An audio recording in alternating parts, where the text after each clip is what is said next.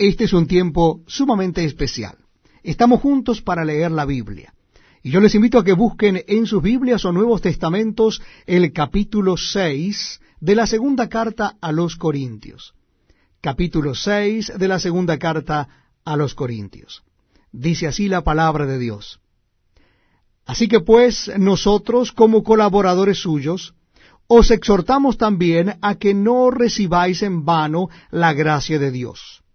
Porque dice, en tiempo aceptable te he oído, y en día de salvación te he socorrido.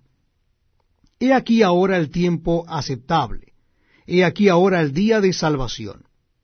No damos a nadie ninguna ocasión de tropiezo para que nuestro ministerio no sea vituperado. Antes bien, nos recomendamos en todo como ministros de Dios, en mucha paciencia, en tribulaciones, en necesidades, en angustias, en azotes, en cárceles, en tumultos, en trabajos, en desvelos, en ayunos, en pureza, en ciencia, en longanimidad, en bondad, en el Espíritu Santo, en amor sincero, en palabra de verdad, en poder de Dios, con armas de justicia a diestra y a siniestra, por honra y por deshonra, por mala fama y por buena fama, como engañadores, pero veraces, como desconocidos, pero bien conocidos, como moribundos, mas he aquí vivimos, como castigados, mas no muertos, como entristecidos, mas siempre gozosos,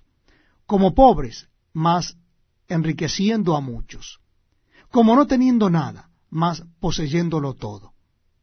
Nuestra boca se ha abierto a vosotros, oh Corintios, nuestro corazón se ha ensanchado. No estáis estrechos en nosotros, pero si sois estrechos en vuestros propios corazones.